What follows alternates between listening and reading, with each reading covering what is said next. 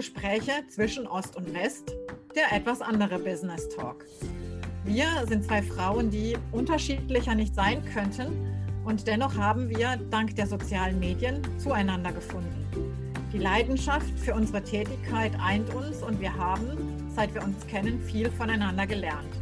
Wir möchten dich daher an unseren Erfahrungen teilhaben lassen. Deshalb sei gespannt auf interessante Themen für deine Persönlichkeit, für dein Business und deine Gesundheit, die dich sicherlich inspirieren werden.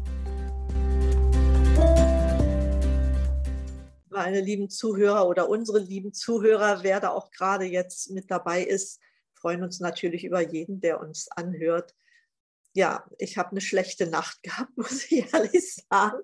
Viel zu wenig geschlafen. Und dann fragt es sich ja manchmal zufällig, ne? Da fragt es sich manchmal, wie kann ich das denn wieder aufholen oder wie komme ich gut durch den Tag? Und dann haben wir uns gedacht, da sprechen wir heute einfach mal über Powernapping. Ja, Powernapping ist ein spannendes Thema, kommt wie alles, was so sowas anbelangt, aus Amerika. Aber der Hintergrund ist natürlich ein ganz anderer. Man muss sich dann erstmal vorstellen, was ist denn wichtig, damit ich überhaupt ordentlich schlafen kann. Ganz davon abgesehen, dass man keine Ruhestörung braucht, aber was passiert in der Nacht? In der Nacht ist es ja so, dass unser Cortisolspiegel wieder aufgebaut wird. Ne? Und früh am Morgen haben wir eigentlich den, den höchsten Wert. Und unsere höchste Leistungsfähigkeit haben wir dann so etwa spätestens drei Stunden nach dem Aufstehen. Da haben wir unsere höchste Leistungsfähigkeit. Und dann sinkt der Cortisolspiegel wieder über Mittag. Dann kommt unser Mittagstief. Ja, das Tief hat sicherlich auch noch, wird noch verstärkt durch die postprandiale Müdigkeit oder die Müdigkeit nach dem Essen. Aber selbst wenn wir nichts essen würden, würde dieses Tief kommen und dann steigt es zum Abend noch mal ein bisschen an, flacht dann wieder ab zum Nachmittag ist angestiegen, dann flacht es wieder ab und in der Nacht baut sich der Cortisolspiegel wieder auf. So, was kann man nur daraus machen? Dann macht es ja eigentlich Sinn, wenn ich so und so ein Mittagstief habe, dass ich vielleicht diese Zeit nutze, um mich zusätzlich etwas zu regenerieren und nochmal zusätzlich in dieser Zeit Energie zu kriegen. Und da kommt das Powernapping ins Spiel. Also wir haben jetzt so und so schon eine Phase, wo wir nicht so richtig mehr arbeiten können, aber zum Schlafen reicht es nicht. Und was mache ich dann? Und wie lange? Wie lange? Genau, wie lange ist das Powernapping? Genau. Mhm. Das ist ja so, wir haben ja verschiedene Schlafphasen. Ne? Und das Powernapping darf eigentlich nicht länger sein als die Einschlafphase, also höchstens 20 Minuten, weil nach 20 Minuten geht das Ganze in die Tiefschlafphase über und dann macht es keinen Sinn, wenn man sich zum Beispiel nach einer halben Stunde wecken lässt. Dann ist man in der Tiefschlafphase und das macht, dann ist man zerknittert und aufgewühlt und das macht, dann ist man nicht erholt. Aber nach 20 Minuten in der Regel ist man erholt. Und deshalb macht es auch wirklich keinen Sinn, länger als 20 Minuten, muss aber ein Aber sagen. Wenn man es schafft oder ein bisschen länger Zeit hat, dann kann man natürlich dafür sorgen, dass man eine Schlafphase macht mit allen Schlafphasen, also ein Zyklus. Wie lange ist der dann? Der dauert etwa so anderthalb Stunden. Ah ja. Ja, wenn man das schafft, also will, dann sollte man nach anderthalb Stunden versuchen aufzuwachen, dann ist man erholt. Man kann nebenbei gesagt durch solche Aktivitäten auch seinen Nachtschlaf verkürzen. Ja, also man kann dann auch in der Nacht mit weniger Schlaf auskommen, wenn man über den Tag versteht, mal ein oder zweimal, besser natürlich einmal, sonst kann man ja nicht mehr arbeiten. Diese anderthalb Stunden, die kann man von der Nachtschlafzeit abziehen. Ne? Wenn ich normal acht Stunden schlafe, dann reichen mir in der Regel sechseinhalb Stunden. Ach, bei der Gelegenheit es wurde ja auch geforscht. Ne? Und da haben, hat man mal untersucht, wie ist die Mortalität der Menschen im Vergleich zu ihrer Schlafzeit. Oh, das ist ein spannendes Thema. Mhm. Also bis acht Stunden, haben sie gesagt, ist es optimal. Da hat man eigentlich den günstigsten Einfluss, also da leben die Menschen meistens länger. Aber ab achteinhalb Stunden steigt die Mortalität an. Und interessanterweise steigt die Mortalität auch unter sechs Stunden. Mhm. Also es macht also keinen Sinn, weniger als sechs, aber es macht dann auch keinen Sinn im Schnitt, das sind Durchschnittswerte, mehr als achteinhalb Stunden zu schlafen. Ja, gut, keiner weiß, wie alt er wird und wie sinnvoll diese Studie ist, fragt sich da auch. Aber eins ist noch wichtig für den Nachtschlaf. Also man sollte die Hauptschlafzeit ist am günstigsten zwischen 21 Uhr abends und 3 Uhr morgens. Nun sind wir alle keine früh zu Bettgeher, also wer geht schon um 21 Uhr zu Bett? Sehr wenig Menschen. Dann sollte man wenigstens dafür sorgen, dass man in der Zeit zwischen 0 Uhr und 3 Uhr schläft. Das ist die wichtigste Zeit. Ja, da verarbeiten wir am meisten, dann gewinnen wir am meisten Energie. Und drumherum ist es egal, ob ich dann um 10 oder um 11 und dann vielleicht bis, bis um 6 schlafe oder bis um 7 bei manchen Leuten, wenn sie acht Stunden Schläfer sind. Aber die Zeit zwischen 0 und 3 Uhr sollte dabei sein. Da habe ich ja fast Glück gehabt. 0 Uhr bis 2.45 Uhr war meine Hauptschlafphase. Also fast geschafft, dann bräuchte ich eigentlich fast kein Powernapping. Die Chinesen haben ja dazu auch eine bestimmte Organuhr und sagen die, die Zeit, dass da bestimmte Organe besonders aktiv sind. Genau, 3 Uhr, das kann man bestätigen. 3 Uhr, das ist die Zeit, wo auch die, die, zwischen 2 und 3 ist die Leber sehr aktiv. Da laufen also sehr viele Entgiftungs, gerade die Entgiftungsprozesse in unserem Körper ab. Nach 3 Uhr, zwischen 3 und 4 ist dann so die Niere sehr aktiv. Ne? Das merkt man. Meistens müssen dann die meisten Leute auch nochmal aufstehen und äh, die Toilette besuchen. Das ist so. Also gerade in der Zeit und natürlich äh, im Gehirn tut sich da auch eine ganze Menge. Ja, also die Träume sind schon wichtig. Oft wissen wir gar nicht, ob wir oder was wir geträumt haben, aber wir träumen mit Sicherheit und wir träumen nicht nur in der REM-Schlafphase. Ja, inzwischen ist erwiesen, dass wir in allen Schlafphasen träumen. Ja. das ist nachgewiesen. So, aber zurück zum Powernapping. Wie mache ich das nun am besten?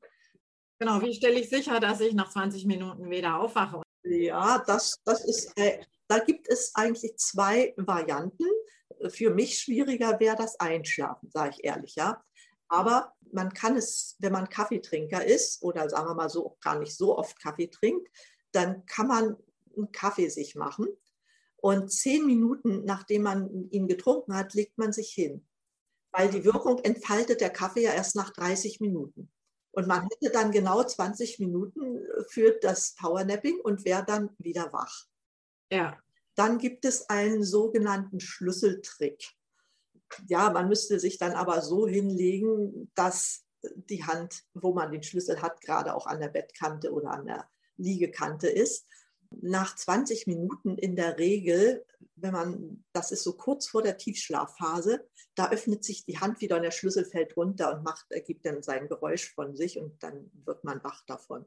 Ja, man kann sich auch einen Wecker stellen für 20 Minuten, mhm. Aber viel wichtiger, schätze ich ein, ist eigentlich, dass man auch einschläft. Und dafür sollte man sich Bedingungen schaffen. Äh, wir wissen alle, dass wir zum Einschlafen Melatonin brauchen. Dafür muss es dunkel sein. Ne? Das kann man am Tage, ja, man kann sich sein Zimmer abdunkeln, man kann so eine Schlafmaske tragen. Ne? Also äh, da gibt es ja Möglichkeiten, das zu machen. Der Raum sollte nicht zu warm sein, ist im Sommer nicht ganz einfach. Äh, manche Leute machen ihr Powernapping ja auch im Auto, Außendienstler zum Beispiel. Ich hatte da eine Kollegin, die hat es immer gemacht und war dann richtig frisch. Die konnte es. Also ich habe es dann nur ab und zu gemacht, wenn ich unterwegs war, äh, vielleicht auch nachmittags auf dem Weg nach Hause und gemerkt habe, mir fallen die Augen zu, bin dann auf den nächsten Parkplatz gefahren und habe dann den Sitz quasi runtergemacht, den Schlüssel in die Hand genommen, um dann, genau, weil sonst, das war mir zu gefährlich, diesen, ähm, den Sekundenschlaf zu machen und habe dann eher nochmal daheim Bescheid gesagt, ich brauche nur eine bisschen Schlafpause und dann war das dann sicherer. Ja. ja, das ist gescheit, um gerade diesen Sekundenschlaf zu verhindern. Also ich habe das zwar selten machen müssen. Ja, ich auch, aber wenn, dann sollte man auf seinen Körper dann auch tatsächlich hören und sagen, die, die Zeit ist gut investiert, weil ja. Ja, das ist, ist generell so, ne, dass man auf seinen Körper hören sollte. So, habe ich jetzt noch was vergessen? Nö, das war es eigentlich. Ach so, zum Einschlafen, Entspannung. Ne? Ja. Also wir kennen ja beide Atemtechniken, ne, dass wir uns schön runterfahren können Also ähm, ordentlich ausatmen, langsam ein und langsam ausatmen. Oder aber auch, wer es beherrscht, progressive Muskelentspannung macht sich auch sehr gut. Und ja, wer will, kann auch eine kleine Meditation starten, wo er weiß, da schlafe ich immer ein. Ne? Also da gibt es durchaus Möglichkeiten, wer das möchte. Und also äh, zu empfehlen ist es jedem. Und gerade jetzt auch mit dieser Homeoffice-Zeit, die ja nun bei den meisten Gott sei Dank vorbei ist. Aber da kommen auch solche Phasen. Ne? Und wenn man die Kinder zu Hause hat, ist es natürlich schwer, dann sein Powernapping zu machen. Aber wer das kann, lieber mal diese 10, 20 Minuten in der Regel abschalten oder man, wer es noch besser hat, anderthalb Stunden und man ist dann wieder fit und auch leistungsfähig. Darauf kommt es ja an. Ja. Was würdest du denn raten, ähm, wenn jemand die Wahl hat zwischen einem kurzen Spaziergang und einem Powernapping? Also ich, ich würde es von der Person abhängig machen. Mhm. Also wie ich mich kenne, ich würde lieber spazieren gehen. Ja, aber äh, wer sagt, mein Körper verlangt nach Schlaf, bitte, der soll sich lieber hinlegen. Spaziergang hat den Vorteil, man holt sich Energie durch den frischen Sauerstoff, den man einatmet. Ne? Also ich sage, das ist Geschmackssache. Also ich kenne es halt, wenn ich zum Beispiel sehr intensiv geistig gearbeitet habe, an einem Konzept gearbeitet habe oder vielleicht auch sogar ein Fachbuch gelesen habe oder sogar Fachbeiträge oder irgendwas gelesen habe, wo ich dann sage, ah, ich bin dann so müde, weil dann mein Gehirn auch müde ist und dann denke ich mir, ist es sinnvoller, sich hinzulegen, weil das Gelernte dann quasi noch mal ein bisschen besser sich im Gehirn verfestigt ist, zumindest dann meine, äh, meine Einschätzung dazu. Dazu vielleicht noch ein Tipp. Wenn das so ist, dass du dann diese anderthalb Stunde Zeit hättest. Ja, die nehme ich mir dann, ja. Dann würde ich mich hinlegen, wenn du willst, dass sich was im Gehirn verfestigt. Das machen nämlich Schauspieler. Wenn die sich ihre Texte verinnerlichen wollen, dann machen die dieses anderthalbstündige Powernapping, weil es ist erwiesen, dass man dann das Gedächtnis fördert und dann gelernte Inhalte verinnerlicht. Also das konnte, dann würde ich das wahrscheinlich so machen. Ah ja. Mhm. Ja, aber wenn es nur eine kurze Zeit ist, dann würde ich sagen, lieber den Kopf mal durchlüften und frischen Sauerstoff. Ich habe auch noch die Woche äh, durch einen Kurs, es gibt noch einen, ähm, also man hat auch noch eine ganz tolle Möglichkeit, sich Energie zu verschaffen. Und zwar nicht nur durch das Klopfen der Thymusdrüse, sondern hier unterhalb von diesem Schlüsselbein, hier ist hier ist ja so ein, so ein Knopf und hier ist der Niere 27. Und den muss man relativ kräftig drücken. Und der ist dann quasi, und das so eine ganze Zeit lang, und der gibt mal so einen richtigen Impuls, dass der Meridian dann quasi auch wieder in die richtige Richtung läuft. Äh, weil wenn der Körper müde ist, dann läuft er nämlich in die Gegenrichtung. Und deswegen hat man dann auch, fühlt man sich dann entsprechend energielos.